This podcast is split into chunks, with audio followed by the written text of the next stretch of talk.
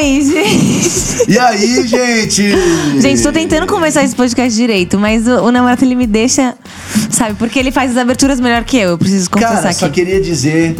Seja bem-vindo É a mais um Duna Vicengaut, especialíssimo Vem com a gente. de peso hoje. De peso, muito peso, que até a gente não tem outro convidado. É só Exatamente, ele e é, pronto, é, já deu. Ele, na verdade, ele falou assim: eu não quero ninguém.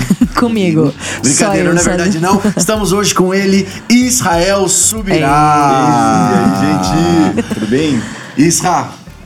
Alegria estar com aqui você? com você, mano. Você sabe que eu sou seu fã, né? Não, eu sou seu fã. É, é- é muito começou, fácil começou. dizer sim pros seus convites. Eu gosto de estar contigo. mano. Eu sou seu Você fã. é um cara Isra. muito legal. Ele é legal, né? Só que eu o também problema é acho. que toda vez que o Isra aceita um convite nosso, ele tá muito corrido. Ah. Então a gente tem que fazer uma coisa com mais Também é tempo. pai, né, entendeu? gente? Pastor, É, um monte de coisa, pai, né? pastor, músico, Tem responsabilidades. youtuber, É. escritor. é, Você escolhe o que é, você quer. atleti- Atletista? Ô, louco. Atleta. Gente, Israel Subirá está conosco aqui. Isa, obrigado pelo convite. Obrigada Vamos tentar aqui no aqui. tempo que a gente tem Bora. conversar é, sobre vários assuntos, sobre várias coisas. E, mano, assim, você já foi em vários podcasts e eu falei assim, cara, vamos tirar, vamos, vamos falar coisa que você não falou. Então eu não quero saber da sua história, ai, nasci não sei aonde, sou filho de não Já sei contou. quem. Do, do, do... Não, va- vamos falar o seguinte, Isa. Fala pra, pra gente, como é que. Vamos, vamos pelo menos nisso. Tem que ter uma, uma mini origem do herói. uma mini origem do herói. Que é, cara, como é que foi pra você é, a sua. Você ficar conhecido? Eu não faço ideia. Acabou o podcast. Pode. É dirigido por. Não, the é- world. É. Não, cara, eu, assim. Eu lembro que eu comecei a soltar coisas assim na internet foi o que? Eu tinha uns, acho que uns 16 anos. Eu tinha 15 anos quando eu comecei a pregar. E nessa época, né, o Instagram já rolava, eu tinha poucas pessoas ali me seguindo, me acompanhando no Instagram. E quando eu comecei o meu canal no YouTube, eu lembro que foi, acho que eu devia ter uns 1.200 seguidores no Instagram e deve ter ido umas 800 das pessoas pro canal Uau, do YouTube dar uma gente. acompanhada, bastante na época, né? Mano, de- deixa eu te interromper. É. Você lembra de um grupo que o, o, o Nick fez eu, você, Roberta Vicente e o Luca Martins? Você lembra desse grupo? Lembro, lembro. Ele fez esse grupo e na época o Luca já tinha um canal grande, a Roberta tinha um canal grande, eu não, e o dele também não era grande. E aí eu lembro que eu fiquei com ciúme. Eu falei, mano. Quem que esse Israel subirá? Eu preciso falar isso publicamente aqui. Mas, cara, olha que doideira, velho. E aí, tipo assim, eu aqui. Não sou E ninguém. agora você tá aqui ainda Sou e ele tá lá. E eu tô te entrevistando. não, mas enfim, continua aí. Aí você começou Não, seu e canal. aí, cara, é assim, eu realmente não. Até na verdade, uma pessoa que fica louca comigo é o Nick. Porque eu não sou um cara muito bom e muito técnico, eu não sou bom com os algoritmos do YouTube. Eu tenho algumas, algumas manhas, umas paradas assim, mas na verdade, até no começo do canal eu dificultei. Eu fiz tudo de errado. Eu não coloquei o meu sobrenome, porque eu, eu tinha uma convicção que Deus queria que eu fizesse isso. Ah, então foi tipo, entendi. vamos jogar água Não no altar. usar, aham. Você quer fazer isso mesmo? Então, por isso que eu fiz Isra. Só Era você é o amigo da galera, não vou pôr meu sobrenome, tipo, ah, é o filho do Luciano. Ah, e aí, no começo de todo vídeo, eu colocava duas barras que desassociavam completamente o algoritmo. Então eu não conseguia pegar aquela primeira palavra do vídeo, era duas barrinhas. Ah. Então, eu fui fazendo assim. Caramba, mano. E eu falei, demais. se você tá nisso aí, porque eu tinha, eu tinha um temor muito grande. Eu Uhum. era muito novo. E a gente já escutou essa história várias vezes, né? De gente que começa novo, deixa subir pra cabeça, Uhum. fala bobagem. Então eu tinha uma oração, uma oração que eu faço até hoje. Senhor, nunca me deixe ter mais plataforma do que propriedade. Ah, legal. Eu não queria plataforma, eu queria ter Uhum. bom. propriedade. Então eu, eu fui orando por isso. E, cara, de pouco em pouco, essa audiência foi crescendo, que aos meus olhos é algo que eu vejo com muito temor, porque existe maior rigor para aqueles que são mestres, aqueles que estão Uhum. ensinando. Então eu vou ser cobrado, né, por todas as pessoas que eu estou conversando hoje. Então eu vejo esses números também com um grande senso de temor e responsabilidade. Mas conforme eu fui continuando e obedecendo, fazendo o que Jesus estava me mandando fazer, né, as pregadinhas e todos aqueles vídeos, os números foram aumentando. Teve várias pessoas, você até mencionou, né, Roberta Vincent, ela falou do meu canal e eu uma manhã acordei assustado porque apareceram milhares de pessoas Uau. assim Legal. no meu canal. A Fabiola Uhum. Melo, uma época, falou do canal e de um dia pro outro ele, tipo, quase duplicou, assim. Uhum. Caramba. Então teve vários momentos assim e a galera foi, tiveram essas menções, foram fazendo o canal crescer, nas viagens também falando sobre isso. Eu acho que muita gente clicou com a pregadinha, né? Que era o, o modelo principal da época. Eu fazia uns vlogs também, mas aquela... aquela aquela tipo assim, falar sobre temas bíblicos com muita leveza, muita, sabe, tranquilão, assim, e naquele tempo que era tranquilo. Quando eu comecei, né, eu tava numa época assim, com 15 anos eu saía para pregar e, tipo, mano, eu até hoje, assim, eu sou muito apaixonado. Enquanto eu tô pregando, eu tenho vontade de ficar falando. Às vezes eu vou pensando mais coisas e tal. É um tema. Eu sou, demais. eu sou pessoalmente meio introvertido até começar a pregar, entendeu? Aí eu quero ficar falando. Cara, mesmo. é muito legal. Então, quando eu era adolescente, eu, né, hoje dá até vergonha disso, mas eu ia nas igrejas, assim, 16 anos, pregava duas horas sem parar, assim, sabe? Que E- da hora, E nessa época, quando o Senhor falou pra começar a pregar na internet, eu falei, ué, mas o, a atenção da galera é muito curta, né? Da minha geração, dizia que a atenção era tipo 7 minutos. né? Meu hoje, Deus, é. hoje já é muito menor, É. né? Da, da próxima Mano, é geração. verdade, eu tô mas eu, preocupado, eu tava acostumado em tentar fazer pregação de uma hora. Eu falei, ué, senhor, como que eu, como que eu aumento né, a atenção da galera, o attention span da galera? Uhum. O senhor falou, você não aumenta. Você vai fazer videozinhos. Eu falei, ah, então vamos nessa. É daí que veio a pregadinha, né? Então, Uhum. começou assim. E eu acho E que seu pai tem uma parada parecida, né? que é o tem, 12 minutos é, o lá. Sub-12. É. É, Tem até base Legal. bíblica pra isso, lá com o Abacuque. Mas é. Então foi muito assim, cara, muito desconcentrado no vamos fazer esse negócio crescer. Legal. Eu não sou contra isso. Boa mordomia é algo bíblico, É, a gente tem sim. que cuidar. Inclusive, anos depois, o Espírito Santo me, me cobrou. Né? Um- uns anos atrás, aí o Espírito Santo chegou e falou: Você já sabe que eu tô nisso. Você já pode cuidar melhor desse canal. Eu falei, ok, então, né? E aí eu fui atrás de aprender um pouco mais e, e tudo mais. Mas foi bem assim, muito desconcentrado com vamos fazer isso crescer e mais concentrado no vamos obedecer. Então, E falando, a gente falou tanto que você é cantor, pastor, pai. O que, que você fala hoje que seria a sua prioridade aí? Suas outras coisas, youtuber. O que, que você fala? Ah, eu. É o que eu mais amo fazer. É que você já falou que você gosta de pregar, né? Mas. É, é que assim, o pessoal me pergunta, Isa, você é um pregador, você é um músico, você é um quê? E na real, tipo assim, eu Você não sou... é um Você é quê? um o quê? É, eu não sou nada dessas coisas, né? São coisas que eu faço. Eu sou Sim. um filho. Minha identidade está nisso. Então, Muito o filho, forte. se os pais precisam que o filho varra a garagem, o filho varre a garagem. Uhum. Né? Se os pais precisam que o filho lave a louça, ele lave a louça. Então, eu, eu me alistei assim. Uhum. Então, eu sou um filho da casa. E o que o senhor quiser que eu faça, Legal. eu vou fazer. Mas tem Então, algo que você tenho- goste mais, assim? Eu acho que tem três coisas que quando eu faço, eu sinto que eu tô fazendo o que eu nasci pra fazer. Sim, uhum. Desculpa, eu já falei isso em outros podcasts, mas... Ah, Não, fala aí. Quando, quando eu prego, assim, quando eu consigo lançar a sementinha no reino de Deus em qualquer contexto. Pode ser até numa conversa um a um, pode ser num vídeo, pode ser numa igreja, numa conferência. Cara, o meu coração acende, assim, depois de pregar, eu tenho aquela sensação do eu pra isso nasci e vim ao mundo. tipo, é uma satisfação. Assim, demais. Sabe, não tem de amar. Eu posso estar. Esses tempos atrás, eu, eu tive uma experiência muito louca. Eu tava numa cidadezinha nos, nos Estados Unidos e a gente. Era uma igreja que começou com brasileiros, só que eles foram para a segunda geração falando com os americanos. Mas eles preservaram aquele fogo brasileiro. Então eles estavam fazendo um culto para jovens e jovens americanos. Mas é, nesse culto, as pessoas chamaram uma galera. Então não, eles não couberam na igreja. Então tinha gente olhando pela janela, tipo, nem parece que é os Estados Unidos isso, parecia Nossa, sim. Brasil. E o ar condicionado quebrou. Só Aí que no verão lá é osso, mas a galera não foi embora. Caramba. Mas tava muito quente, tava todo mundo pingando de suor, assim. Mas foi uma parada muito vocês louca. estavam lá? É, foi em algum lugar em, em New Jersey, eu não Ah, lembro tá. o nome da cidade. Quente. Legal. Aham. Mas eu lembro que aquela sensação assim, eu tô, eu não você tá com fome, você tá acabado, você tá, tipo, pingado de suor até o dedão do pé, assim, mas aquela satisfação de. É, isso, sim. Sabe, de lançar a sementinha, de ver a, galo- a galera recebendo a mensagem. Uhum. Então, pra mim, isso traz uma satisfação muito grande, poder pregar. Uhum. Quando eu consigo ajudar alguém a superar uma barreira na vida deles, assim, Hum. não no estilo coach, falando discipulado mesmo, assim, falando de. Coach. Discipulado, É. gente. Esse problema aqui, e a luz das escrituras ajudar alguém a superar aquilo, eu tenho essa satisfação, cara. Quando eu vejo meus amigos, tipo, avançando um ciclo, quebrando um ciclo na vida deles, e eu pude ajudar, eu tipo, "Ah", eu fico Uhum. torcendo, vibrando por eles. E quando eu faço a minha esposa e os meus filhos darem risada. Essas três Ai, coisas. muito bom, gente. Então, essas são as cara coisas que eu nasci pra bem, fazer. né? Terminou cara bem, terminou é. Eu cheguei em casa. Isso, é demais, cara. Mas a coisa mais importante que Deus me confiou foi minha família. É. Animal. Animal. aí. Não, isso é uma falar, coisa, isso é. é uma coisa que enfim, tava nas pautas aqui, vamos falar disso então. Uia. Que cara, eu acho muito da hora, porque você tem 24 anos, Uhum. eu tenho 25. É, e assim, isso é uma coisa que assim, você, o seu conteúdo não é família. Tipo Uhum. assim, tem canais ou tem pessoas que o conteúdo, ah, vamos falar de Fala família, e tudo bem. Legal demais. é. Só que o simples ato de você ter casado cedo, você. Cara, já tá cedo também.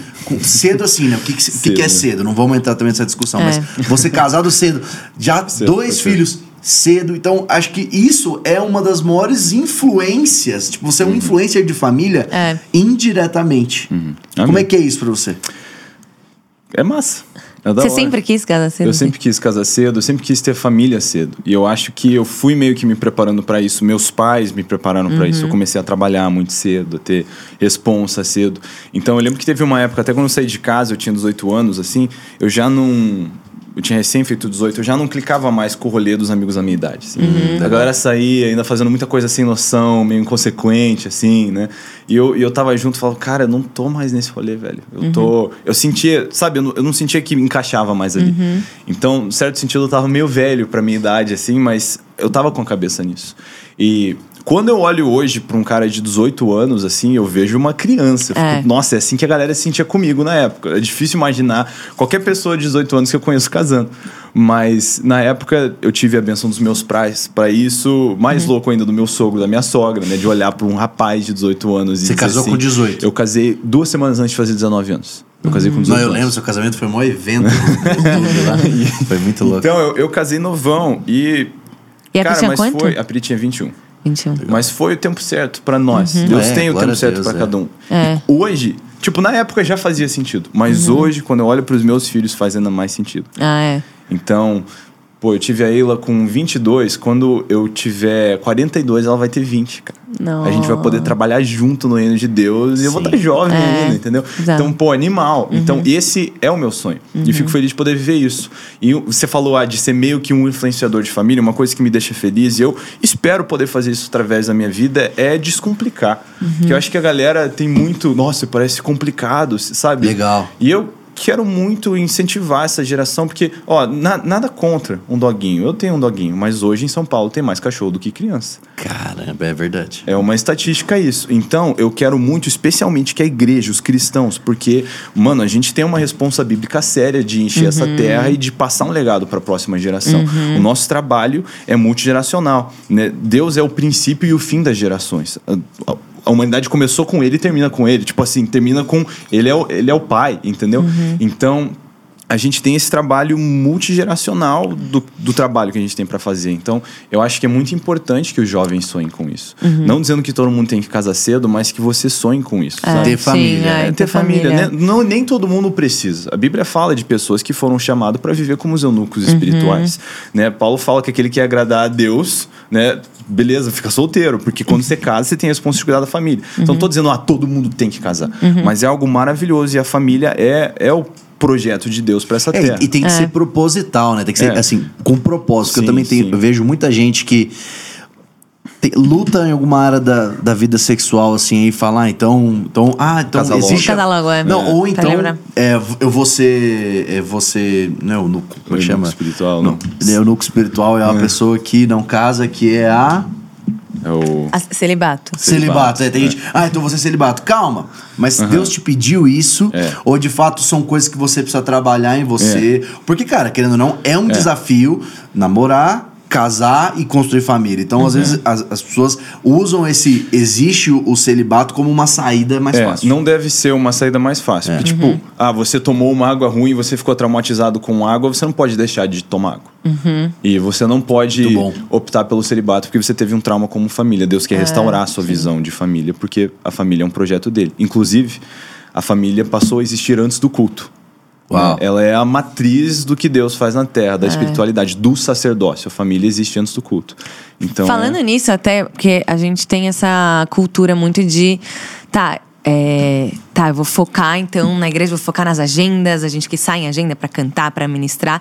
E isso é uma coisa que às vezes até deixa a gente muito longe da família, né? Então é muito legal você falar isso, porque voltando, tá bom, a família vem antes. Antes, tipo, você cuida da sua família bem, pra também você ter frutos nessa área também, né? É, o vô da Priscila costumava dizer: Eu não quero ser como, como Davi, que ganhou o mundo e perdeu a família, É. mas também não quero ser como Noé, que perdeu o mundo e, ganhou, a família. é. Né? Salvou a sua família. Então acho que a gente tem que olhar, olhar para isso, sabe? É. Saber fazer esse equilíbrio.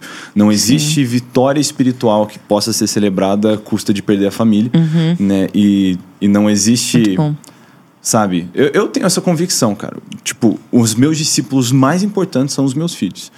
Se um dia eu tivesse crise nessa área, meus filhos não tivessem bem, eu ia parar tudo, como eu vi que foi a disposição do meu pai. Graças a Deus ele nunca precisou fazer isso, inclusive porque eu sabia que ele faria. Eu lembro que uma época na adolescência eu pensei assim: ah, eu vou, vou me rebelar, fazer uma parada tosca para ver se ele faz isso mesmo, mas me deu um temor. Eu falei, cara, eu não posso fazer isso e, tipo assim, pensei em quantas vidas são abençoadas pelo meu pai e eu ia parar isso por, Sim. por tosqueira. Eu senti um peso, falei, ah, não vou fazer, cara, não vale a pena, eu tenho que Você apoiar no certo do meu teve isso, então? O que? De querer se rebelar? É, porque assim? era até uma coisa que eu coloquei, tipo, Aham.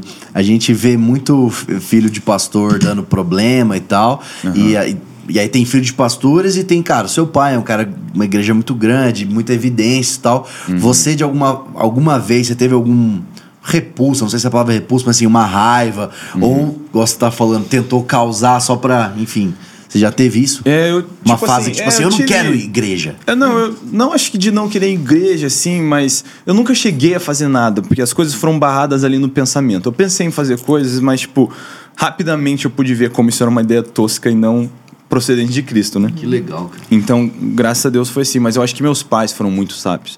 Sabe, um dia eu, eu conversei é, com o meu pai e eu tava falando, ah, às vezes eu- ele perguntou, assim, ele dava uma checada, aí, como é que vocês estão? Vocês acham que eu tô viajando muito? Você acha que eu preciso Ai, que viajar demais. tal? É, tinha essa conversa, Tinha, né? Confiança. E eu lembro que um dia eu falei, ah, às vezes eu Bom. só fico triste porque eu acho que eu não posso te ver tanto porque você viaja e tal. Mas meu pai, com muita sabedoria, falou: tipo, Israel, não tem um colega seu que o pai dele é médico?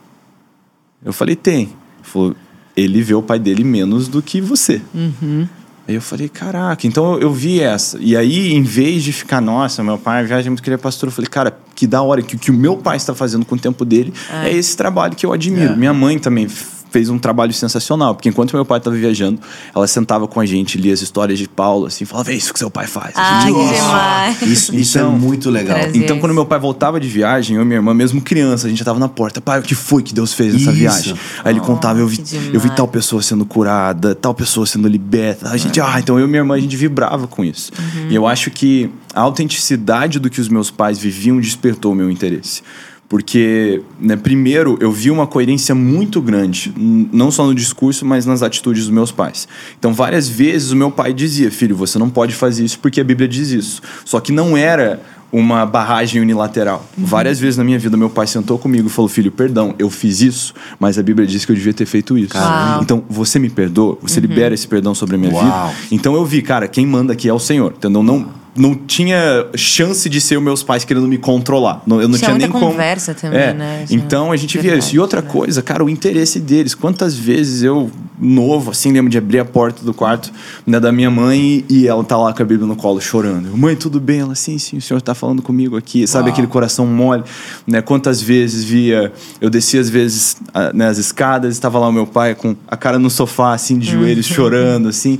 Então a gente via essa paixão deles. Nunca na minha vida eu vi os meus pais reclamando de ir para um culto, de ir para um.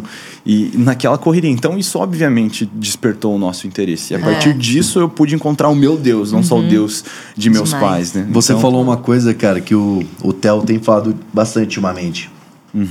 Que é. Existe realmente essa tensão família e ministério. É.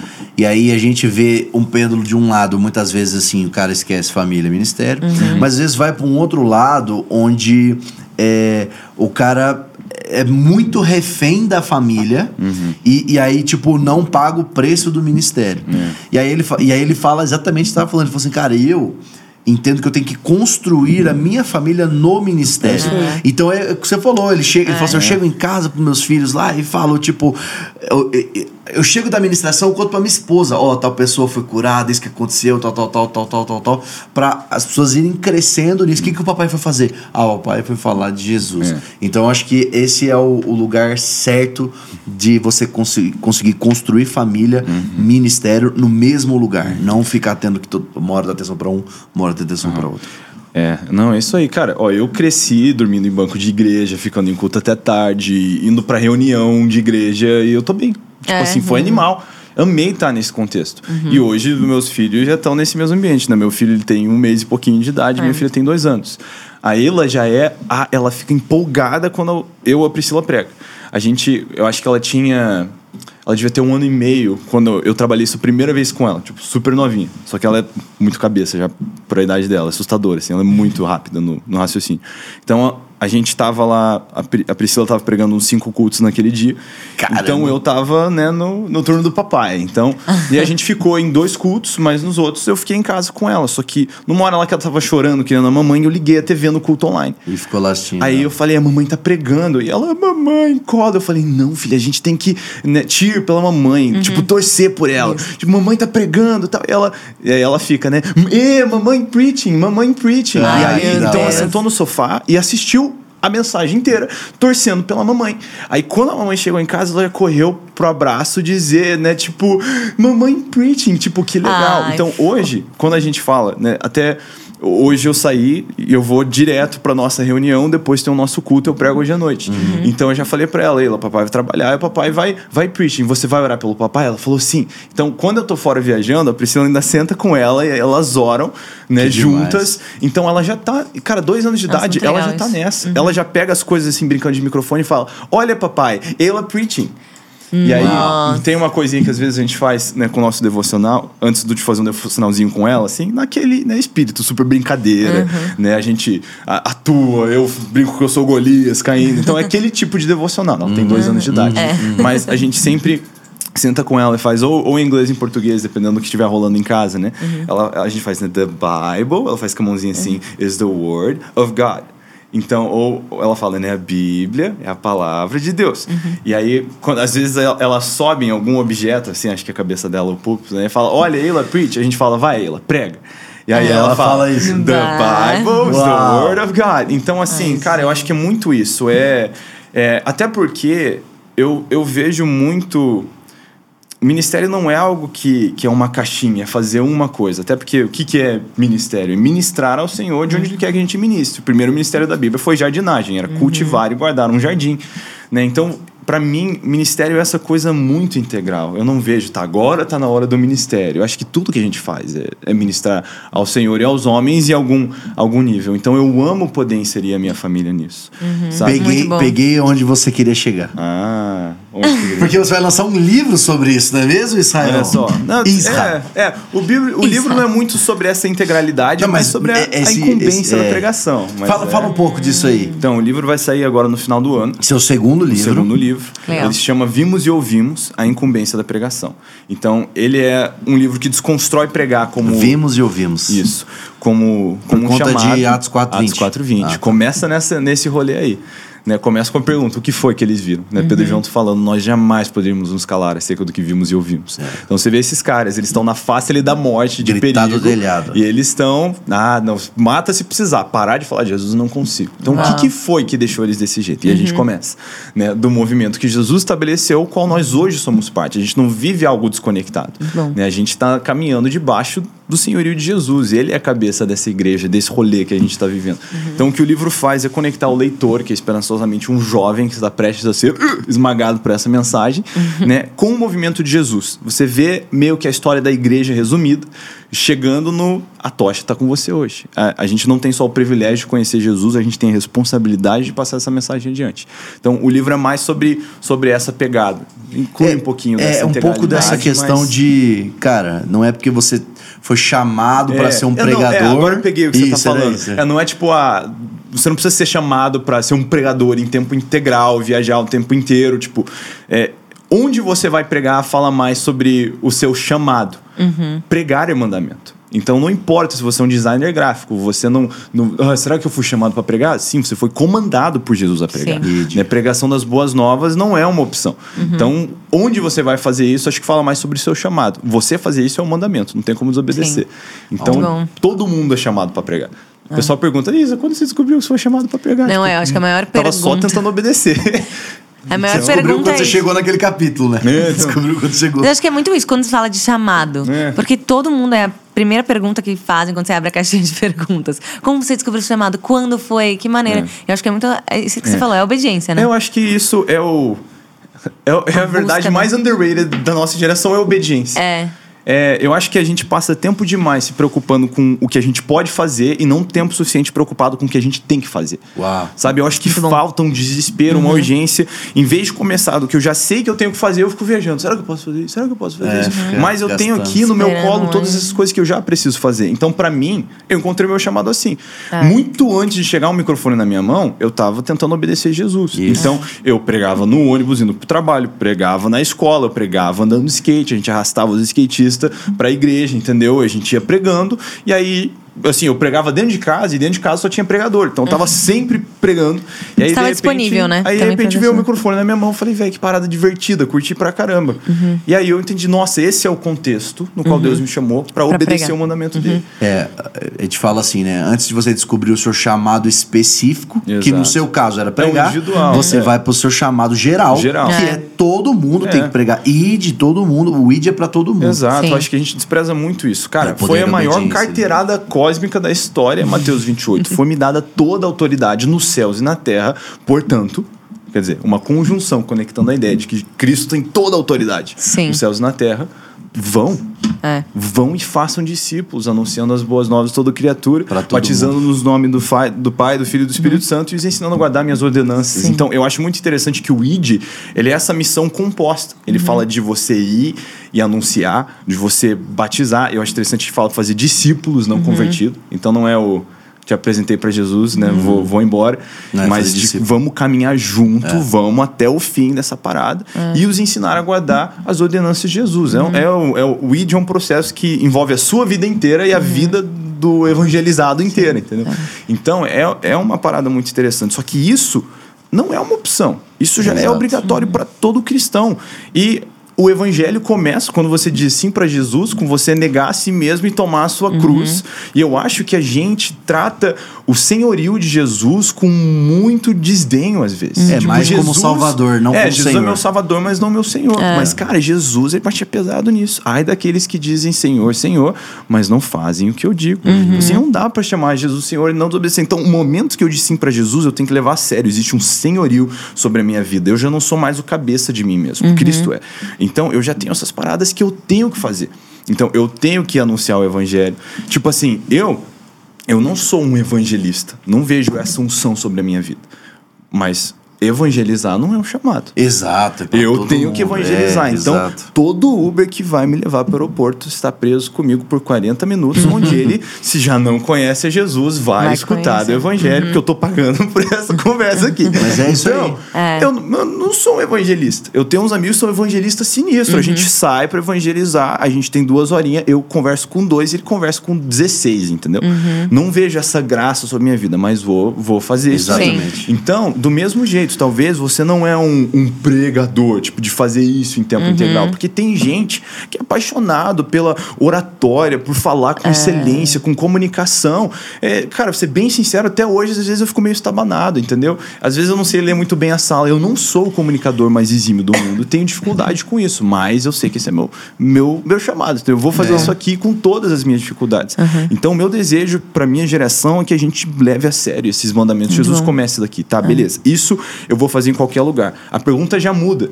O que você vai fazer o resto da sua vida, você já sabe. A pergunta é onde? Onde você vai fazer isso? Sabe? E nossa vida tem temporadas. Eu tive várias estações na minha vida onde eu não fazia só isso.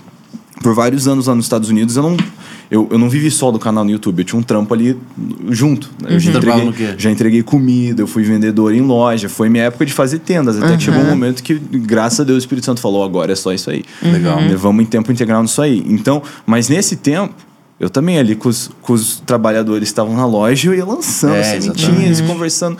Então, acho que você até parar pra pensar, é muito mais leve isso. Eu não preciso, não existe um crente que precisa ter crise de Isso, chamado. exatamente. Começa pelo que você tem que fazer e descobre onde é que você É, vai fazer. Essa mensagem ela é libertadora, porque o cara realmente, às vezes o cara quer ser engenheiro, só que aí se ele não tem essa revelação, que sim, existe um peso, que na verdade não é um peso, uma incumbência, É. uma, uma coisa que você tem que fazer, É. sim. Só que É na verdade ela é leve É pelo fato que ela É. vai te livrar, que é assim, cara, mas você pode continuar sendo esse piloto E é, e é divertido É, pra caramba. sim. É. é uma satisfação que você não encontra numa carreira. É.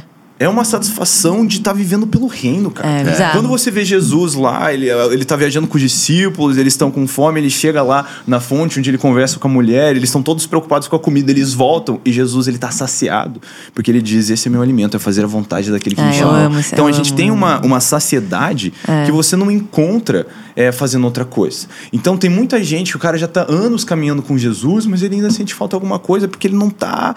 Ele tá vivendo atrás dos rolês dele, ele não tá vivendo para fazer a vontade Sim, daquele que o é. chamou.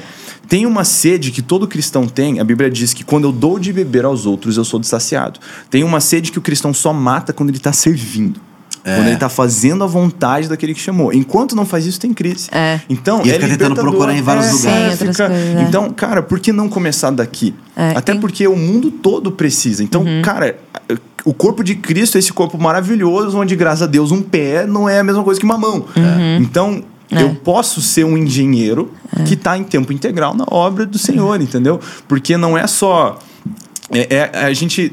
Jesus mandou a gente ser inocente como pombas, mas sagaz como serpentes. A gente precisa ser sagaz. Sim, É. Então, cara, eu preciso ser ligeiro. Eu preciso olhar para um engenheiro que não tá aberto pro, pra assim, muito pro evangelho, mas falar, cara, se eu ganhar a admiração dele, se eu for o melhor aqui dentro, eu sei que ele vai me ouvir. Exatamente. É. Não, e, E você, é como fazer- pregador, não consegue às vezes, chegar lá. É. Só E fazer o que tem na sua mão também. Eu tava lembrando agora da história do Lou Engle, né? Que hoje ele lidera um movimento de jejum e oração gigantesco. Ah, mas ele foi, acho que 27 grama. anos que ele ficava, que ele era Cortando grama. jardineiro. Ele cortava grama, é. E ele falou que a, a vez que ele- o tempo que ele mais orou na vida foi esse tempo que ele era jardineiro. Só que hoje ele lidera intercedendo. movimentos de intercessão, de oração, de jejum.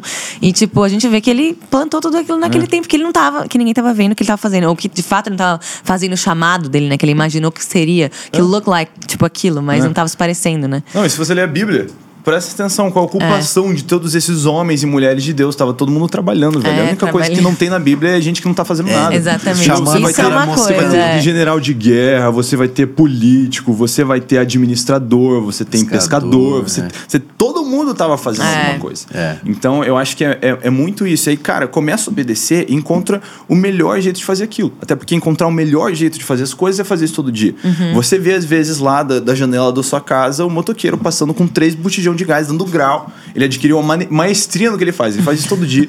né? Então, se você faz a mesma coisa todos os dias, você encontra o melhor jeito de fazer isso. Então, Uhum. o meu conselho para todo jovem com crise de chamado é, cara, começa pelo que você tem que fazer. Uau. Uhum. Começa pelo que Jesus já mandou Não você você fazer. pode. e você vai encontrar a, a- aquela aplicação personalizada É. de onde você faz isso. Até pelo querer realizar. Não é complicado. Igual eu falei, eu preguei, me diverti pra caramba. Aí eu fui lá e falei, Deus, é, é isso aqui? Porque eu curti. Se você quiser que eu Uhum. faça de novo, eu faço de novo. Foi legal. Legal. Então tem uma, uma alegria de fazer isso, sabe? Muito louco. Cara, então é. Isso é muito- isso é muito especial. leve. Como É muito que leve. você vê assim o discipulado pra você? Aham. Porque hoje em dia discipulado é uma coisa que assim, ah, eu preciso sentar com a pessoa, É. preciso ser uma pessoa específica, existem muita expectativa. Eu queria eu, entender eu um pouquinho acho que você. Uhum. existem níveis de discipulado. né? Eu vejo até, na real, com Jesus. A Bíblia fala de uma multidão que seguia Jesus. Uhum. Não, era além dos doze.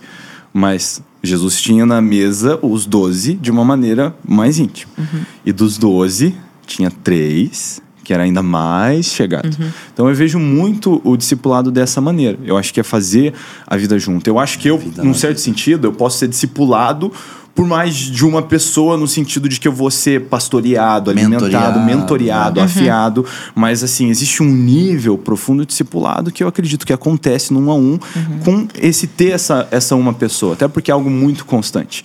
Né? Então, existem vários princípios bíblicos apontando assim para isso, mas eu acho muito legal, muito edificante. Eu mesmo, eu, eu experimento discipulado tanto como meu pai como o meu sogro.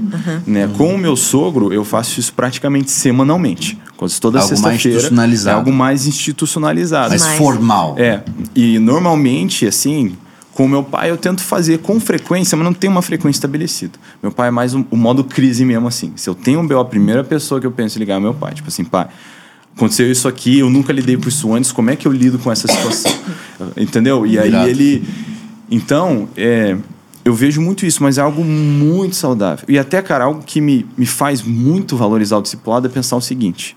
Cara, Cristo, né, o Deus vivo, o Filho de Deus, o Verbo encarnado na Terra, passou 33 anos aqui, na Terra, entre nós, na sua primeira vinda.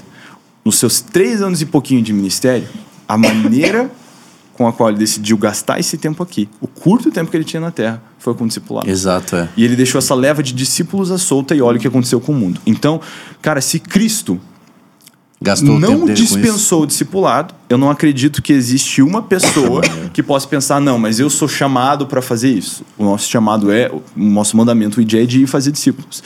E eu acho que a gente não dá muito valor pro discipulado porque ele é muito simples.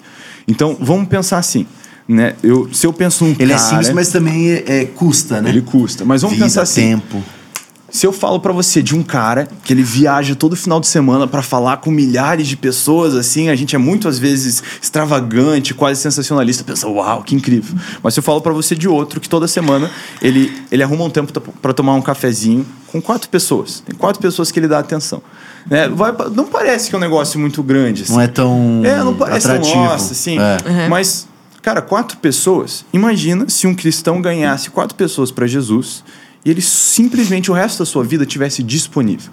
Então, esse cara, vamos dizer, ele é um novo convertido. E aí ele começa a conversar com ele sobre os básicos, encaminha ele para todo o ensino que a igreja tem disponível para um recém-convertido, encontro com Deus, essas coisas, vai ajudando. Mas também se faz disponível. Então, o cara diz, mano, eu tô, tô lidando com isso no meu casamento. Pum, agora ele recebe, então, umas dicas de alguém que já tá andando no casamento de um jeito diferente. Então, beleza, isso vai. Aí ele percebe, não, mano, eu tô, eu, tenho, eu tô lidando ainda com dificuldades do velho homem, eu tenho dificuldade de parar de mentir. Aí, beleza, ele, ele dá atenção para isso também. Cara, então durante os anos, esse cara ele foi afiado na fé de um jeito que só é possível num acompanhamento pessoal. Exato. Agora, olha só a doideira. A estatística de hoje é que se cada cristão ganhasse outros quatro cristãos para Jesus, é o Brasil inteiro. Caramba. Então, se cada cristão fizesse quatro discípulos, ganhasse quatro pessoas para Jesus, isso é o resto do Brasil. o Brasil todo. Mas se ele cuidasse que no resto da vida essa pessoa ficasse firme, entendeu? E, cara, É fruto que permanece. eu, tenho, eu tenho cinco discípulos que são esses caras que semana, toda semana eu vou ir atrás deles. E eu vou conversar, eu vou perguntar, mano, como é que você tá? Eu não tenho espaço no meu tempo, na minha rotina, para fazer muito mais do que isso. Mas essas cinco pessoas, velho, no que cabe a mim, eu vejo que são vidas que o Senhor me confiou para essa temporada. Então, muitas vezes é engraçado como uma coisinha, cara, libera, destrava na vida deles depois de uma conversa. Do mesmo jeito que É. acontece comigo. Porque às vezes eu venho pro meu discipulador com um problema e, cara, agora que eu enxerguei aquilo à luz das escrituras, eu não vou mais travar aqui. Então, eu acho que o discipulado ele é a ferramenta mais saudável para o crescimento espiritual. Total. Sabe, a igreja começou muito com isso. Com, é, era, era mesa, era vamos louvar o Senhor junto, vamos conversar junto, mas fazer a vida junto. Sim. Então, o Senhor Jesus não nos ordenou a fazer convertidos. E nós, como igreja, ficamos bons de fazer convertidos. É, a gente exato. manda remessa para dentro, a gente manda remessa para fora. Mas o mandamento de Jesus é muito mais conectado Sim. do que isso. Então é algo que a gente precisa se atentar para É. fazer. Falando. Cara, porque assim, você foi, assim, vai, uma das primeiras gerações, assim, a primeira geração, assim, dessa galera mais de internet, Aham. é, influência, internet, crente, enfim. Você é o- um dos primeiros youtubers Aham. cristãos no Brasil. E aí, cara, eu falo isso porque. Aí você vê essa nova geração que, que cresceu pegando ali os seus conteúdos. Aham. Essa galera, hoje em dia, cara, hoje em dia toda molecada quer ser É. TikToker. Todo É. mundo quer ser influencer, todo mundo. E aí, duas coisas que eu queria falar com você. Primeiro, como inverteu. Então, você queria pregar, e porque você queria pregar, você usou a internet. Tem gente que é o contrário. Eu quero a internet, por então eu vou usar eu o pregar. Isso é uma coisa que eu queria que você comentasse. Uma, com uma autoridade que você tem, porque você tá nesse meio. E a segunda, pode ser até começar por essa segunda, que é. Cara, hoje em dia a gente vê tanto conteúdo na internet e aí o cara acha que consegue ser discipulado por você É. por Pela conta dos seus internet, vídeos. É, eu acredito, como eu falei, tem níveis de discipulado que até um certo ponto você consegue, mas não é um discipulado profundo. Não é o, o cara não pode sentar comigo e falar, "Ah, eu tô passando por isso. Entendeu? Então, de uma certa forma, ele pode ser meio que discipulado. Até num culto de domingo, quando você senta para ouvir uma mensagem, você é, de certa forma, discipulado. Só que não é aquele discipulado profundo. Então, o ideal é você se expor a esses vários níveis de discipulado. Então, quando eu boto uma pregação, tô no Trânsito São Paulo, tô escutando uma pregação, aquilo, de certa forma, está me É, discipulando. que tá te levando pra mais próximo de Mas não é o Jesus. discipulado profundo. É. Entendeu? Então, aquela multidão que escutou Jesus no Sermão do Monte, eles foram discipulados. Mas não era algo recorrente, como os 12 tinham, ou como os três tinham. Então, eu acho que, idealmente, o cristão podia, né, deveria fazer parte desses vários ciclos. Ele podia estar no grupo do 3 de alguém, do 12 de alguém e do multidão de alguém. Então, eu, por exemplo, a, a, a nossa igreja ela tem uma estrutura, o que a gente, uma estratégia que a gente chama do pastoreio eficaz. Então, quando chega alguém novo na igreja, as pessoas, às vezes recém-convertido, o cara não precisa imediatamente estar num discipulado semanal. Pá. Então, o que, que a gente faz? Cara, é, é muito da liderança dos grupos pequenos que a gente tem estrategizar isso. Que é o que, ó, fulano chegou, é recém-convertido, essa semana, alguém pode tomar um café com ele? Conversar com então, os líderes daquele grupo pequeno, falando, não, eu, eu vou com ele essa semana. Aí, beleza. Legal. Daqui a duas semanas, alguém consegue? Ah, sim. Então, ocasionalmente, esse cara ele está sendo discipulado, ele nem sabe. Porque não é, ah, agora está na hora do nosso discipulado. Sim. Cara, é amizade. Na verdade, uma das traduções da palavra pastor do grego é amigo especial. Porque a ideia era alguém que passava muito tempo com as ovelhas, conhecia-las bem. Então, é uma coisa você. Assim, ter discípulos é ter amigos. Até algo que, o- que o meu sogro diz é discipulado, é discipular ao lado. É vamos caminhar com Jesus junto. Porque o nosso ultimate discipulador é Cristo. Né? Não é. Os meus discípulos não são meus discípulos, eles são discípulos de Jesus com quem eu tô caminhando junto de mãos Legal. dadas. Então é muito essa visão de, cara, vamos, vamos fazer a vida junto, sabe? E, mano, é assustador. Eu, eu, eu ainda desconheço um método que traga mais saúde espiritual e crescimento espiritual do que esse. De verdade, de ver os frutos na prática. É, é assustador, mano. Sim. Até na minha própria vida eu vejo que eu não teria estabilidade, crescimento espiritual como eu tenho se eu não tivesse esse discipulado profundo e recorrente. Agora, isso não é um negócio que precisa ser muito místico, sabe? Cara, óbvio, tem muito ensino bom sobre discipulado. né? Eu até recomendo algumas mensagens que são muito legais. Uma delas do meu sogro, o Fator Barnabé. É é uma mensagem. Fator Barnabé. É, tem um livro e tem uma mensagem no YouTube. Legal. Então, ele conta a história. Quem é o seu sogro, Israel? Meu sogro é o, é o Abe Uber, Tá. né, que é o Amo, pastor do meu pai. Não tinha pressão suficiente de ser filho do Luciano, então eu casei com a filha do pastor dele. então, é, qual que é o- Abraçou. a ideia? Cara, quando Paulo é recém-convertido, a gente vê que ele está dando polêmica em Jerusalém. Ele mesmo escreve. Né? Ele, ele, ele, ele tá dando tanto trabalho que os líderes da igreja de Jerusalém decidem dar para ele um presente especial. Uma passagem só de ida de volta para Tarso. Né? Tipo, só, vai para casa de sua mãe, a gente tem um presente para você, uma viagem só de ida para Tarso. O próprio Paulo escreve que quando ele foi, houve grande paz em Jerusalém. Então ele, tá esse causando. Paulo, esse Paulo estava causando, recém-convertido, ele entrava em muitas discussões, ele entrava em Fazia muitos debates, ele dava trabalho para a igreja. O que a igreja pensou em fazer é, cara, vamos mandar esse cara para longe que está dando trabalho. Mas aí um indivíduo chamado Barnabé, ele foi atrás de Paulo em Tarso, que não era uma viagem simples. Então ele encontra lá Paulo, recém-convertido agora, né, talvez nem congregando, tá lá na casa da mãe dele e só ouvindo as pregações no YouTube, né? Então Barnabé chega e ele discipula Paulo. Então, e olha o efeito que isso teve. Né? O, o efeito do discipulado de Barnabé na vida de Paulo. Então, a mensagem do fator Barnabé é o seguinte, cara. Quantos Paulos será que entram e saem das nossas igrejas porque não tem Barnabés para dar atenção para eles? Ou será que eu não estou sendo o Paulo que eu podia ser porque eu não tenho um Barnabé na minha vida? Caramba. Então, cara, é muito essencial É. isso. E a gente vê, esse exemplo está no Novo Testamento inteiro, né? Discipulado rola, rola solto. E é uma Então- via de mão dupla também. Acho que muita gente entra na igreja achando o pastor vai me discipular. Isso, E não é legal. assim, É. né? Não, tipo, não é você, assim. Às vezes você entra numa igreja e o pastor tem milhares de coisas. É, já tem as isso. ovelhas, já tem Muito milhares. bom, Rafa. Tá acontecendo. E eu já vi várias pessoas falando: não, eu vou entrar na Zion, que é a minha igreja, e o Theo vai me discipular. Eu falei, Querido. Não, e essa é a calma, parada. O Theo não tem- Vai ter um monte de gente que vai Tem escutar Tem você três, falando. filhos. É, vai ter um monte de gente que vai te escutar falando. Tá, tá, então eu quero ser discipulado. Só Uhum. que, tipo assim, não precisa. Às vezes, é ex- exatamente o da Rafa. Não precisa ser o pastor. É. Na verdade, o que você só precisa Vamos- de. Cara, busca um Vamos homem falar mais sério. velho. É.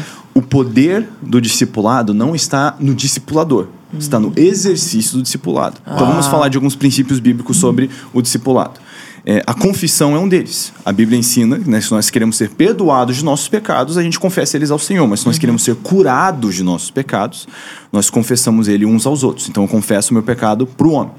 Então, diz que tem que ser um homem assim, que prega tantas vezes na semana, que é o pastor da minha igreja. Não, não. tem que confessar para alguém. Então, o poder do discipulado está mais na minha prática de me deixar ser vulnerável, de, De ser um confessar, de ser transparente, de ser um discípulo, Discípulo. do que em quem é o meu discipulador. É. É. Biblicamente falando, seu discipulador pode até ser meio que um traste, você praticar os, os princípios do discipulado, você ainda vai ser edificado e abençoado na sua própria vida. Muito bom. Bom. Então, é, eu acho que é o, é o poder do princípio. Então, é, como a gente, né, lá na Paz, a gente vê o discipulado muito orgânico, isso acontece de um, de um jeito legal. É, porque quando você tem uma pessoa te amando, te dando atenção, te levando para um café, às vezes a pessoa nem percebe que ela começou a ser discipulada. Que ela já está vivendo É. isso. Mas por gerar aquele vínculo, o que, que acontece? Imagina, você acabou de chegar numa igreja, um cara te chamou para tomar um café. Ele foi no jogo de futebol do seu filho. Quando você precisou se mudar, ele apareceu para fazer mudança. E ele fica frequentemente falando, perguntando como é que você tá, mas aberto para te ouvir. Aí, de repente, quando você encontra com um problema, quem é a pessoa que você pensa em conversar é com o seu amigo.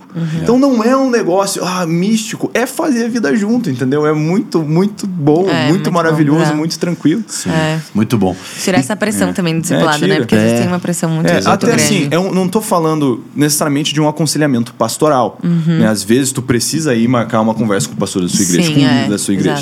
Mas eu tô falando num, num nível de fazer a vida junto. Entendeu? Então tem vários, por exemplo, tem várias conversas. Se eu pudesse sentar com um tal pastor, eu quero conversar sobre isso, porque ele é autoridade naquela área. Se eu sento para conversar com um irmão que trabalha nisso, eu quero conversar sobre isso, porque ele é autoridade naquela área. Mas não é necessariamente, eu não preciso ir para ele, porque ele é autoridade em tal assunto, e falar, mano, eu, eu escorreguei com isso nessa semana, ore por mim. Entendeu? Então, eu acho que é muito assim. Muito, É, bom, muito bom, muito bom, muito bom. Cara, Issa, vamos tentar aqui falar de muita coisa, porque, cara, Issa precisa ir e tal. Mas eu, que- eu queria muito que você falasse, pelo menos, Aham. então. Cara, tem muita coisa pra gente falar, a gente vai ter É. que já marcar o segundo episódio. Voltamos, voltamos. Mas é. Cara, eu queria que você de fato conseguisse dar- trazer uma análise Aham. da, da, da geração. Acho que um pouco daquela pergunta que eu trouxe, da nossa É. geração, geração Z. E outra coisa, pra, pode ficar nisso tudo, que aí você manda bala. Que é você, de, do- dos caras que rodam, que pregam, você é um desses caras, um cara que, tem muito que é muito expoente. Mas, como, você mesmo falou, tipo assim, você tinha muito temor. Você é um dos caras mais saudáveis dessa galera. Então, como você vê essa relação tanto do público, então aquele negócio que a gente falou assim, eu quero usar da do evangelho para ficar relevante, Aham. pra entrar nesse circuito de pregação, e também agora dos players que talvez estão usando disso para poder estar no, no Só. circuito. Eu, analisando essa geração já no, no passado, eu entrei num modo de profunda crise de desespero. é, porque existe uma certa decadência, mas eu vou chegar lá, porque o Espírito Santo me contucou, porque ele ama essa geração. E eles vão mudar essa terra, cara. Eu acredito. E correr com o Evangelho de Jesus. Mas é, tem aquele ciclo, você já ouviu falar, né? De que homens fortes criam bons tempos, bons tempos criam homens fracos, homens fracos criam maus tempos, maus, Maus tempos, tempos criam criam homens homens fortes. fortes. e aí o ciclo se repete. Então, assim, meus pais, né, lidaram com, com muito mais perrengue do que eu. E a geração que vem depois, ela já é uma geração muito diferente, né? Cresceu acostumado com muito tempo para entretenimento, cresceu com cartão de crédito dos pais no celular para comprar aplicativo e microtransições e cresceu lidando com menos perrengues físicos, mas grande desestrutura emocional, né? Isso gera um certo desespero, porque se crises grandes acontecessem no mundo, nós não somos uma geração capaz de, de consertar as coisas. Vai ter que ficar forte. Então isso gerava algum tipo de desespero por várias fraquezas que toda geração tem. Minha geração tem suas fraquezas, né? Mas tem suas forças também. Então eu olhava muito para as fraquezas da próxima geração. Mas eu acredito que tem algumas forças na próxima geração e eu gostaria de falar sobre isso, porque um dia o Legal. Espírito Santo me criticou. Legal. Falou- Porque você tava muito crítico. eu tava aí muito ele- crítico, muito Ah, crítico, Sim, pensando, legal. essa geração tem esse problema, tem esse problema, A eles bitter, não, né? não reconhecem autoridade, eles não sabem hon- sobre honra, eles não sabem, sabe, várias coisas assim. E Espírito E aí o Espírito Santo me cutucou. Que demais. E ele me disse, Israel, essa geração vai mudar o mundo. E eu, Uau. eu falei, uau, eu, eu não quero olhar pra ninguém segundo a carne. A Bíblia nos, nos fala que nós não olhamos pra ninguém segundo a carne. Eu quero ter os olhos que Jesus tem pra essa geração. Uhum. Então vamos falar. Até para vocês, nova geração que estão escutando, pensem Geração nisso. Z, olha. Boa. Essa geração, eles têm uma sede por autenticidade. Eles querem um negócio que é de verdade. Eles odeiam hipocrisia. Eles odeiam hipocrisia.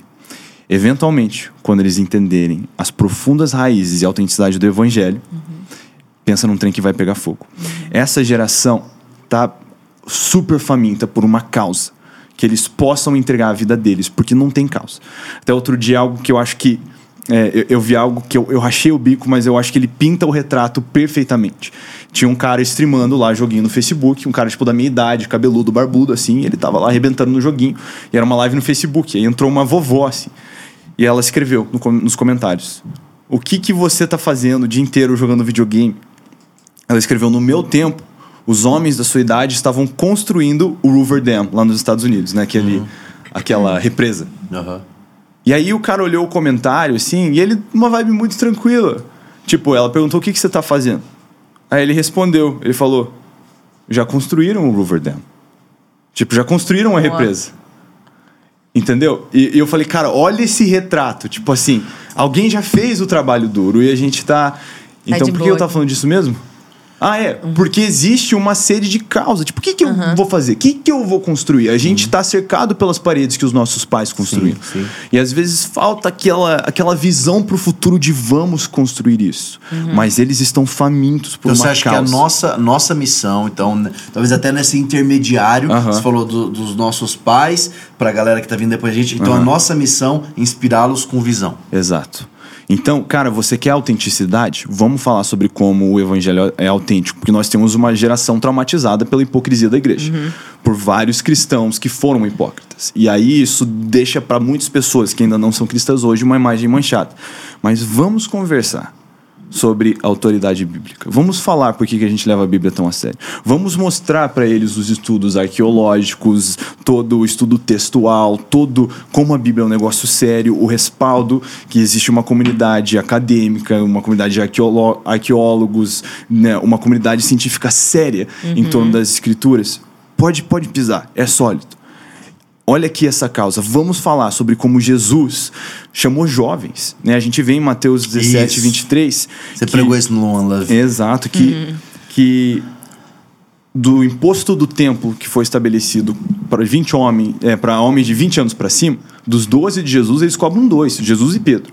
Então, muito possivelmente, nas entrelinhas bíblicas, a gente está olhando para os discípulos, todos os Adolescentes. 10 sendo abaixo de 20 anos. Doideira. Né? Até olhando para a tradição e a história, né, a grande especulação é que João tenha morrido com mais ou menos 88, 86 anos de idade, né? E que então ele começou a seguir Jesus com 16, 14, 16 anos Uau. De idade. Então a gente está falando de um, de um João que, quando Jesus ascende para os céus, possivelmente tinha 17, 19 anos de idade. Um jovem correndo com a missão do evangelho. É. Então vamos fazer essa galera enxergar que o que eles fazem importa. Porque eles têm sensação que o que eles fazem não importa, não é É. importante. Então eles estão procurando uma Ou causa. deixa eu esperar, Eles tenta. querem lutar pelo planeta, são todas coisas boas. Mas vamos falar de uma missão importante.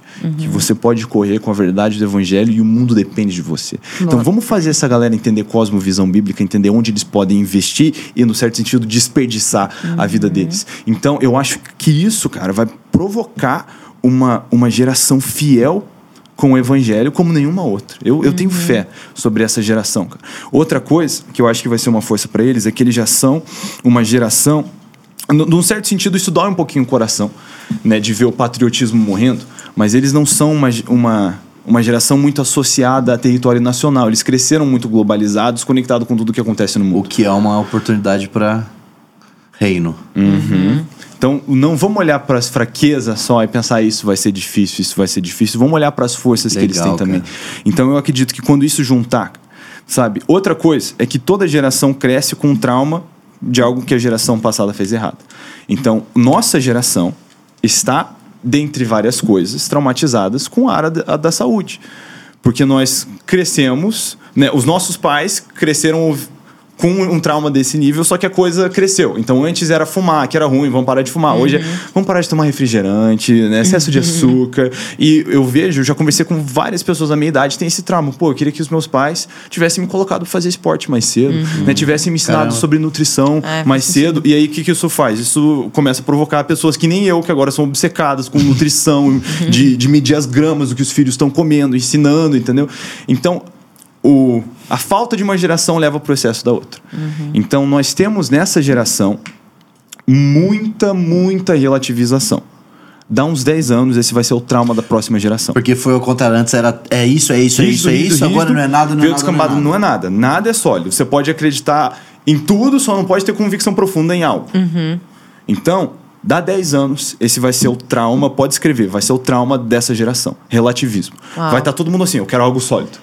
Eu quero algo sólido. É, é uma oportunidade. Eu quero algo sólido. É. Então, apresente Jesus como esse algo sólido. Cara, eu acredito que a gente vai ver um grande avivamento. Amém. Eu estou discipulando os meus filhos para viver numa terra sinistra, em modo Uhum. de crise, de que eu quero preparar. Se eu não for ver a vinda do Senhor Jesus com meus próprios olhos, eu vou ensinar os meus filhos, eu É. preparar eles para ver a vinda do Senhor Jesus com seus próprios olhos. Uhum.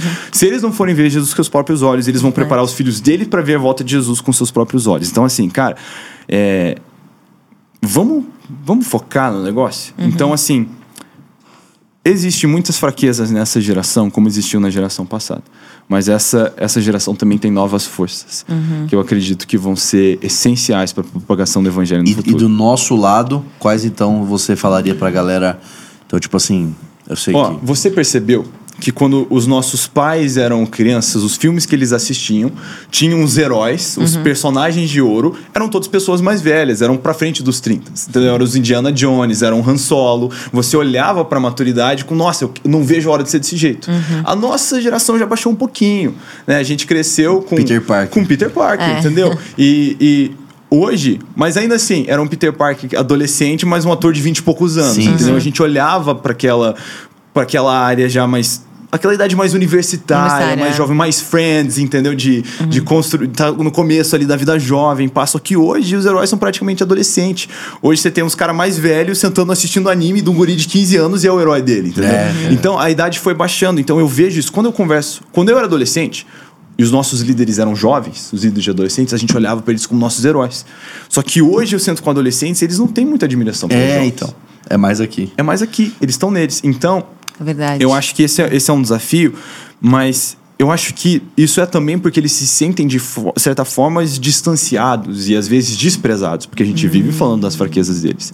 Eu acho que se a gente conseguir demonstrar, pelo menos esse é meu sonho, eu não sou um, um expert, mas porque a gente tem a responsabilidade de discipular a próxima geração, eu tenho buscado navegar isso, eu quero mostrar para eles que eu acredito neles. Porque Jesus acreditava nos jovens da época dele, dos jovenzinhos. Cara, imagina, velho. Imagina. Pensa no trabalho que os discípulos davam para Jesus e que eles eram jovens, cara, abaixo de 20 anos, e ele deixou a responsa, o futuro da igreja, consequentemente da história, na mão deles. É. Então, mano, eu, eu, eu quero ser que nem Jesus. Eu quero olhar para esses jovens e falar: é com você está o futuro na igreja e confiar. Ir para casa tranquilo. Então, eu acho que, primeiro, demonstrando esse, esse interesse que a gente acredita, honrá-los de certa forma também, prepará-los assim, eu acho que eu acho que a coisa vai dar boa. A gente vai ter que estar disposto a falar na linguagem deles também. É. Porque é- é muito diferente, né? Se o nível de atenção era apertado para minha geração, o deles, então, essa galera não assiste o TikTok lá, é 15 segundos, ele ainda não assiste inteiro, entendeu? Já Vai pro próximo.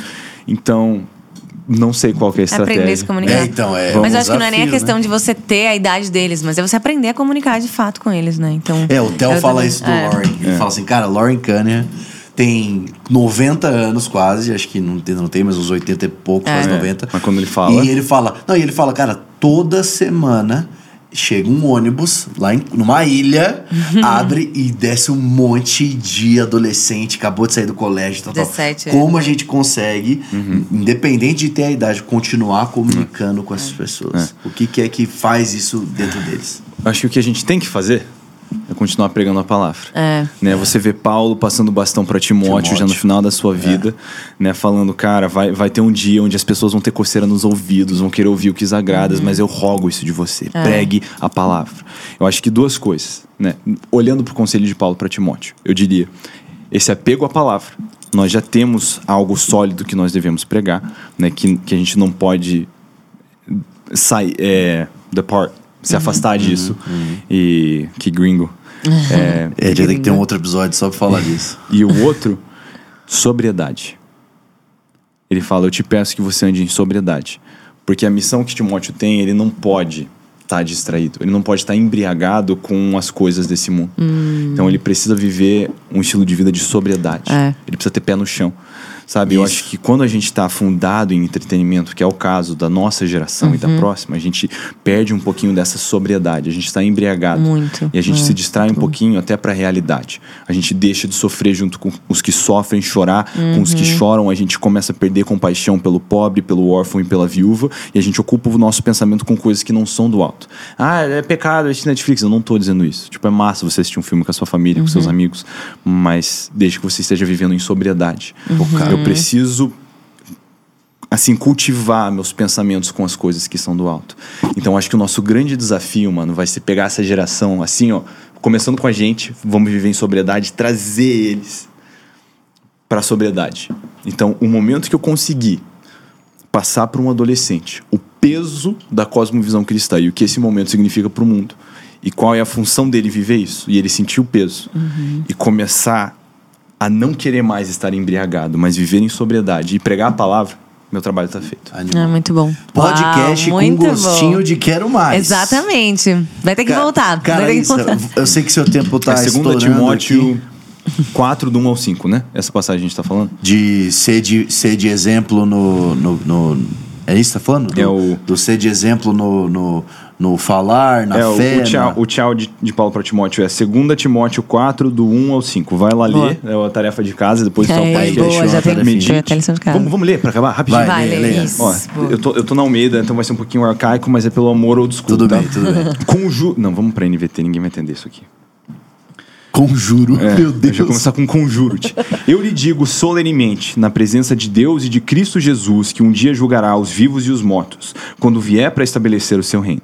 Pregue a palavra. Esteja preparado, quer a ocasião seja favorável, quer não. Corrija, repreenda e encoraje com paciência e bom ensino. Pois virá o tempo em que as pessoas já não escutarão o ensino verdadeiro, seguirão os próprios desejos e buscarão mestres que lhe digam apenas aquilo que agrada os seus ouvidos. Rejeitarão a verdade e correrão atrás de mitos. Você, porém, deve manter a sobriedade em todas as situações. Não tenha medo de sofrer. Não tenha medo. Não tenha Nossa, medo de sofrer. muito bom. Trabalhe para anunciar as boas novas e realize todo o ministério que lhe foi confiado. Muito, bom. Cara, Uau, terminamos com essa, né? terminamos bem demais, cara. Muito Deixa eu, bem. de- deixa, eu, deixa eu fazer uma última, bônus. Manda. Porque sobriedade, quando eu falo sobriedade nessa geração, eu vejo sobre constância. Aham. Acho que isso é so- ser sóbrio é constante. É. É, última coisa, só queria que você falasse, cara. Qual, o que, que você falaria pra essa galera é, é, que tá com pressa Uhum. de viver logo as coisas? Tá com pressa de viver logo as coisas de Deus ou de chegar logo, de ser alguém, de não sei o quê. É, aonde você vê essa sobriedade, co- como uma pessoa pode ser constante nisso? Bom, constância não é algo que você encontra, é algo que você faz. Fazer as mesmas Boa. coisas de novo e de novo e não se deixar desviar. É, eu acho que, de novo, a gente menospreza a obediência. Eu diria pro jovem, cara, seja obediente. Mas lembra quando você está lendo aquelas páginas que Davi, de ser ungido para ser rei, teve muitos anos. De, de que José, entre a cisterna e o- o- a segunda posição mais poderosa do mundo, teve muitos anos. O que faz a diferença é você se entregar pro processo. Não adianta você querer trazer isso com suas próprias mãos, você tem que ser fiel. Quem é fiel no pouco vai ser fiel sobre muitos. Então busque construir fidelidade na sua vida. Se você focar em obedecer, eventualmente você vai estar pronto para estar onde Deus precisa de você, onde Ele quer que você esteja. Mas se você tenta fazer, vamos fazer crescer, vamos fazer logo, você tem o perigo de construir mais plataforma do que propriedade. E aí o seu sucesso vai virar o seu fracasso. E o diabo não precisa fazer nada porque você já se esmagou Autodestruição. o seu próprio ativismo. Sim. Mas se você gera fidelidade através da obediência, cara, aí você é sólido. É, é isso que Jesus fala, né? Ele diz: ai daqueles que me chamam de Senhor não praticam o que eu falo, então ele procede contando uma parábola. Ele diz que o homem que ouve suas palavras e não as pratica é como o homem que constrói a casa sobre a areia. Então, vindo a onda do mar, derruba a casa. Se você constrói a sua casinha em qualquer coisa, mas não obediência, obedecer a Jesus, porque ele está falando sobre praticar o que Jesus falou. Então, você é uma casinha na areia. E você pode ser bonito, pode ser o Airbnb, que a galera acha super fofinho, mas as águas vão te Na derrubar. hora que vier. é- Mas o homem que ouve as minhas palavras e as pratica, constrói casa sobre a rocha. Pode vir a onda que for, ele não cai. Então solidifique a sua vida sobre a rocha, não tenha pressa. Cara, Deus é o expert de tirar meninos do, do campo e fazer deles reis, de tirar gente do deserto e fazer deles sacerdotes, entendeu? Então você não, você não precisa ser achado. Você Deus já sabe onde você tá. E no momento certo ele vai te colocar onde você precisa. Você não precisa ser filho de ninguém, ter sobrenome de ninguém, ser discípulo de ninguém. Deus vai pôr vo- você onde ele precisa de você se você for fiel. Essa é a única coisa que você tem que fazer. Então, cara, não tenha pressa. Não tenha pressa. É melhor você focar em ser fiel. Acho que esse é o meu conselho para a próxima geração. Gere algo. Cara, você para você ser constante, outro conselho, eu sei que tem três coisas mais específicas que Deus me chamou para fazer, né? Falando do meu trabalho ministerial, né? É a, a pregação, o ensino, a igreja local e a música. Então eu me envolvo muito nessas três áreas e divido o meu tempo mais ou menos assim. E eu prefiro fazer essas três coisas mil vezes do que fazer mil coisas três vezes. Uau. Então, daqui a 10 anos, como vai ser a minha vida se por 10 anos eu fui fiel em fazer essas três coisas? Sim, muito bom. Então, eu acho que é isso. Mais ou menos isso. Nossa, mesmo. É muito demais. bom. Caramba. É aula. Você que ele ia engatar e ir embora ali mais uma hora. Cara, é isso. Tá, pra tá, gente tá. finalizar, ora pela galera. Uhum. Libera aí o que você Tá. quiser, estiver sentindo, aquilo que a gente tá falando. E aí a gente finaliza, por favor. Senhor Jesus, nós te agradecemos por esse tempo especial, que podemos estar em família, em irmãos, debaixo do seu reino e a bandeira do seu reino, que é belíssima, é maravilhosa. Senhor, eu oro que haja um despertar nessa geração. Eu oro que o Senhor nos conduza, mesmo nós aqui nessa mesa, a sobriedade para viver o Evangelho como convém e anunciar as boas novas como convém, fazer discípulos como convém. Nos ajuda também a ter um olhar de fé e esperança para a próxima geração, para que a gente possa cumprir o nosso destino profético em discipulá-los e prepará-los prepará-los para o que eles têm para viver. Nós oramos por um despertamento, por sobriedade, que nós nos apeguemos à Sua palavra, em nome de Jesus. Nos ajuda a cumprir o que você nos chamou para cumprir. Amém. Amém. Amém, Issa. Muito, obrigado. bom, obrigada Por favor, mano, já vamos marcar o É, bora. já vamos deixar não precisa demorar. Não, não. Não já precisa vamos marcar muito Semana que vem tamo aí, só pra chamar, gente fazer chamar. uma de cara de três horas. e aí é só A nas galera tá pedindo, falando que a muito galera tá especial, pedindo. É. Mano, muito obrigado. Obrigada mesmo. Você aí. Manda um beijo pra se você curtiu, compartilha, comenta, manda É isso, pergunta gente, manda já pro próximo, que mundo. já pode ter certeza que vai ter um próximo. É isso. Deus, Deus abençoe, abençoe. vocês. Até Até que o vem. próximo Duna Hangout.